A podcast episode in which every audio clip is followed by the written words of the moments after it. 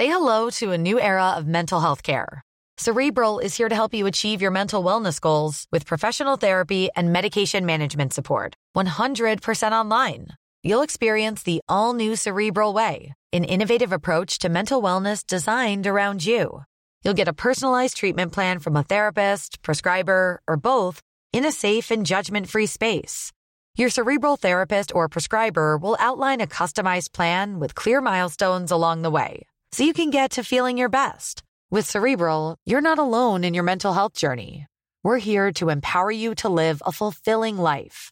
So take that first step towards a brighter future and sign up today at cerebral.com slash podcast and use code ACAST to get 15% off your first month. Offer only valid on monthly plans. Other exclusions may apply. Offer ends July 31st, 2024. See site for details.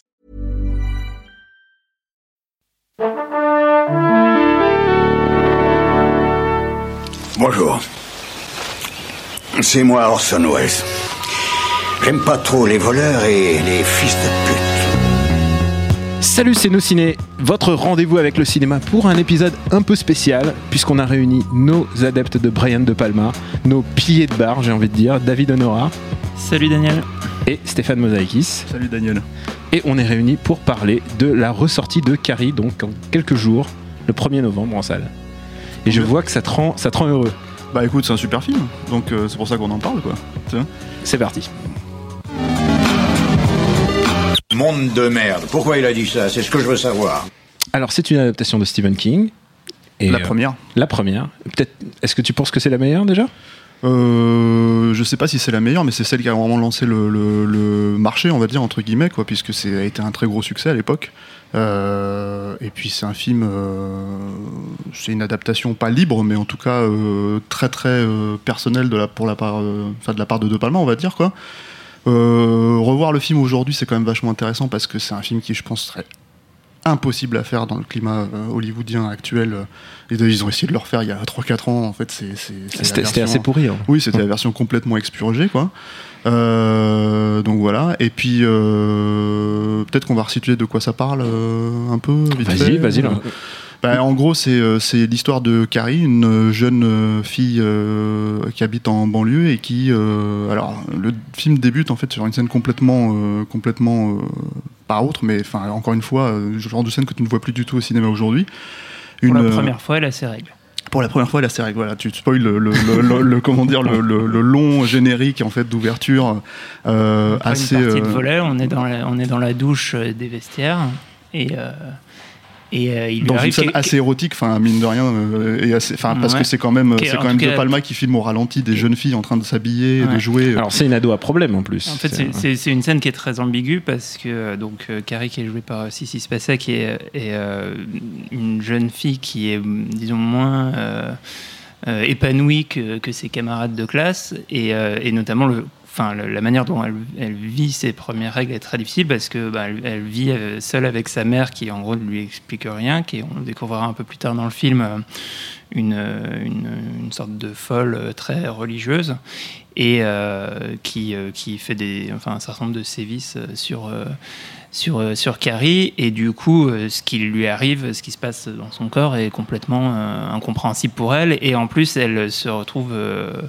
euh, Enfin, les toutes ses camarades de classe se, se- s'en prennent à elle, se foutent de sa gueule, etc. Donc c'est au moment où elle a ses règles. donc, c'est un choc un peu traumatique qui, qui va avoir euh, bah, des conséquences sur, le, sur la suite de l'histoire. Et il faut préciser donc peut-être parce que c'est quand même ça l'histoire euh, du film, c'est que c'est une gamine qui a des pouvoirs euh, télékinésiques, Télékinésiques. voilà, ce qui euh, déclenche aussi le, le lire de sa mère en fait. Euh, donc voilà, et euh, qui est donc effectivement une personne très très religieuse, très très croyante, et qui voit en son enfant bah, l'en- l'enfant du diable comme euh, comme c'est d'ailleurs le sous-titre de comment dire du, du titre en français.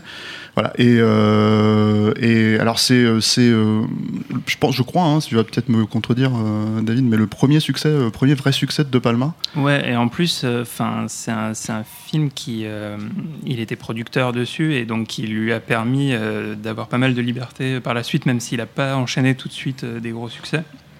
Mais effectivement, c'est un, énorme succès et ça lui a donné une, euh, enfin, c'était euh, il est plus confortable financièrement derrière. Et du coup, en fait, c'est quand même un film qui est dans la veine en fait de ce qui est de, de- des types de films qu'il a commencé à faire avec Sort 200 en 73, euh, Obsession en fait, qui est euh, alors c'est plus fantastique celui-là que, comment dire euh, que, les autres puisque bah, Stephen King oblige quoi. Euh, et évidemment tout le monde connaît la scène la scène finale la scène de massacre finale en fait qui qui bah, on reste encore aujourd'hui je pense un morceau de bravoure. Là encore on retrouve déjà tout ce qu'il faisait de Palma en fait à l'époque qu'il a qu'il a utilisé dans tous les blockbusters qu'il a pu faire même après dans les des années après quoi. Il y a le split screen, il y a comment dire la façon de la joie, c'est à l'image là derrière les gens, les gens qui écouteront pour en parler. voilà, mais c'est un plan, c'est un plan qui est quand même, c'est un plan qui est quand même très connu chez De Palma en fait, qui a un espèce de gros plan en fait qui est scindé en deux parce que, alors je crois que la méthode c'est qu'il scinde une, une, focale en deux pour avoir en fait deux de profondeur de, champ, de profondeur de champ en fait clair quoi. Euh, et du coup en fait ça c'est un truc qu'il remet euh, régulièrement. Euh, et là, là, dans le plan qu'on voit, en fait, c'est dans Carrie aussi.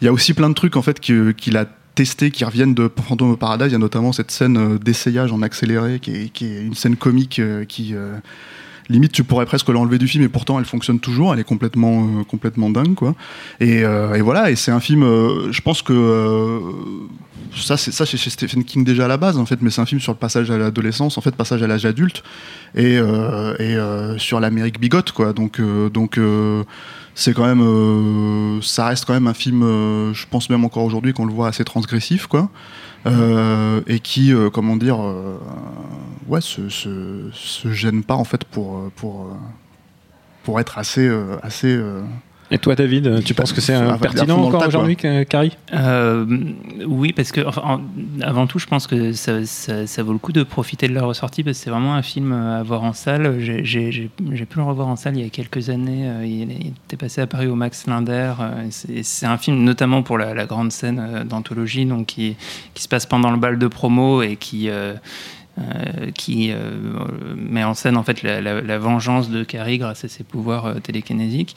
Et c'est une scène euh, qui est, euh, qui enfin, qui est magistralement construite dans, euh, et, vraiment à la De Palma, dans, dans, une, dans la manière d'imaginer comment il va faire son découpage et comment les, les plans vont raconter exactement toute l'action et de manière, enfin voilà, sans un dialogue, sans une explication. c'est vraiment un, modèle de, mise en scène juste, juste, sur cette séquence qui est, qui est, je trouve, époustouflante à voir au cinéma. Et puis, euh, il y a aussi euh, le, score de Pino Donaggio euh, sur ce film, qui est, enfin, c'est vraiment une, une, des plus belles BO de, l'histoire du cinéma. Et, et, et, voilà, il y a, y, a, y a, toujours ce côté un peu. Je, je, je l'ai montré à pas mal d'amis parce que, enfin, moi, j'essaye toujours de trouver le film qui va euh, faire euh, aimer euh, Brian De Palma autant tu penses que, c'est une bonne porte d'entrée, celui-là? Et je sais pas si c'est une bonne porte d'entrée parce que le côté un peu kitsch que pas mal de gens reprochent à De Palma, là, se, ressent particulièrement. C'est, faut savoir, enfin, on l'a exprimé à demi-mot, mais c'est tout à fait un teen movie, un teen, movie horrifique, mais ça reprend, ça même ça installe pas mal de codes qui vont être repris par la suite.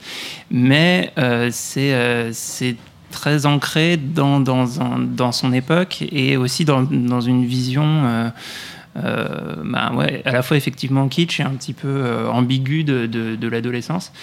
Et, et je, je, je, enfin voilà, je trouve que c'est un, un, film admirable, mais qui est, qui est qui, est difficile peut-être au, premier abord? Bah, assez étonnamment, euh, c'est probablement vrai ce que tu dis par rapport, euh, par rapport à ça, mais en même temps, assez étonnamment, en fait, c'est quand même un film qui, euh, qui s'est posé les bonnes questions en fait sur le traitement du fantastique. C'est-à-dire que même s'il y a la mise en scène complètement baroque et, et hyper inventive de De Palma dedans, euh, il reste en fait que c'est à travers la mise en scène que, par exemple, il met en scène la, scène finale, le climax en fait. Euh, il suffit de regarder le remake en fait qui a été fait là récemment en 2013 pour voir tout de suite en fait toutes les erreurs en fait dans lesquelles De Palma n'est pas tombé, dans lesquelles la réalisatrice, j'ai oublié son nom en fait euh, du film, tombe complètement dedans. Il y a Carrie ne fonctionne qu'avec les yeux, elle bouge quasiment pas, elle est tétanisée par ce qu'elle est en train de faire en fait. C'est, elle, le fait, c'est, elle mais c'est pas elle en même temps. C'est, un peu cette logique. Et alors que dans l'autre, c'est carrément une espèce de danse lancinante et une X-Men en fait. C'est Dark Phoenix, c'est un peu bizarre comme, comme, comme approche, c'est un peu bizarre comme logique et, ça rend la chose à mon sens beaucoup plus ridicule finalement et beaucoup plus euh, ringarde en fait que, que, que, ça quoi donc du coup et puis il y a euh, on parle de ça mais il y a par exemple le cauchemar final alors Merde, tu veux respoiler pour les gens Bah, qui ont pas vu euh, ouais, le, le truc en tout cas, ce qui est vachement intéressant, c'est que cette, notion, cette notion de rêve, en fait, on pourrait, pourrait considérer que c'est un jump scare, mais ce n'est pas vraiment un. En fait, il y a cette espèce de notion de rêve en fait dans le dans le dans le plan parce que euh, De Palma l'a tourné à l'envers. Et en fait, la, la, la personne qui, euh, qui, euh, qui va à la tombe de Carrie, en fait, revient en arrière. Et, euh, et lui, il l'a remis en avant, du coup, et ce qui crée une espèce de sentiment complètement étrange, en fait, qui fonctionne, en fait. C'est encore une fois une approche du fantastique qui, pour moi, est vraiment payante, en fait. Et du coup, voilà, comme tu dis, à chaque fois qu'on le revoit, on sursaute, alors que normalement, une fois que tu connais le, le truc, euh, voilà, quoi. Et, ju- et juste un petit mot pour Vas-y, finir. vas-y, un dernier euh, euh, À quelle bande de deux, deux Palma sexe vous êtes non, mais en fait, juste, juste, après, juste après Carrie, il a fait un autre film. Il devait avoir une obsession à ce moment-là sur la télékinésie. Il a fait un autre film qui Fury, s'appelle ouais. Fury, qui est, un- qui est Ah un bah, petit Fury, peu moins c'est super. connu. euh, et dans lequel il y a notamment John Cassavetes, euh, à qui il arrive un sale truc dans la scène finale. euh, et qui est un film euh, vraiment pas mal du tout aussi. Donc Bon. euh, voilà. Bon, bah, on y retournera alors. On remercie au passage le, le public du bar à bulles euh, qui est, qui est présent en nombre ce soir. Et, euh, et on vous dit à très bientôt pour un nouveau film dans nos ciné. Salut, c'est Mehdi Maizy. Retrouvez nos fun tous les vendredis, le podcast qui donne de l'amour à Kanye West, Michel Berger et Kalash Criminel. Uniquement dans nos fun.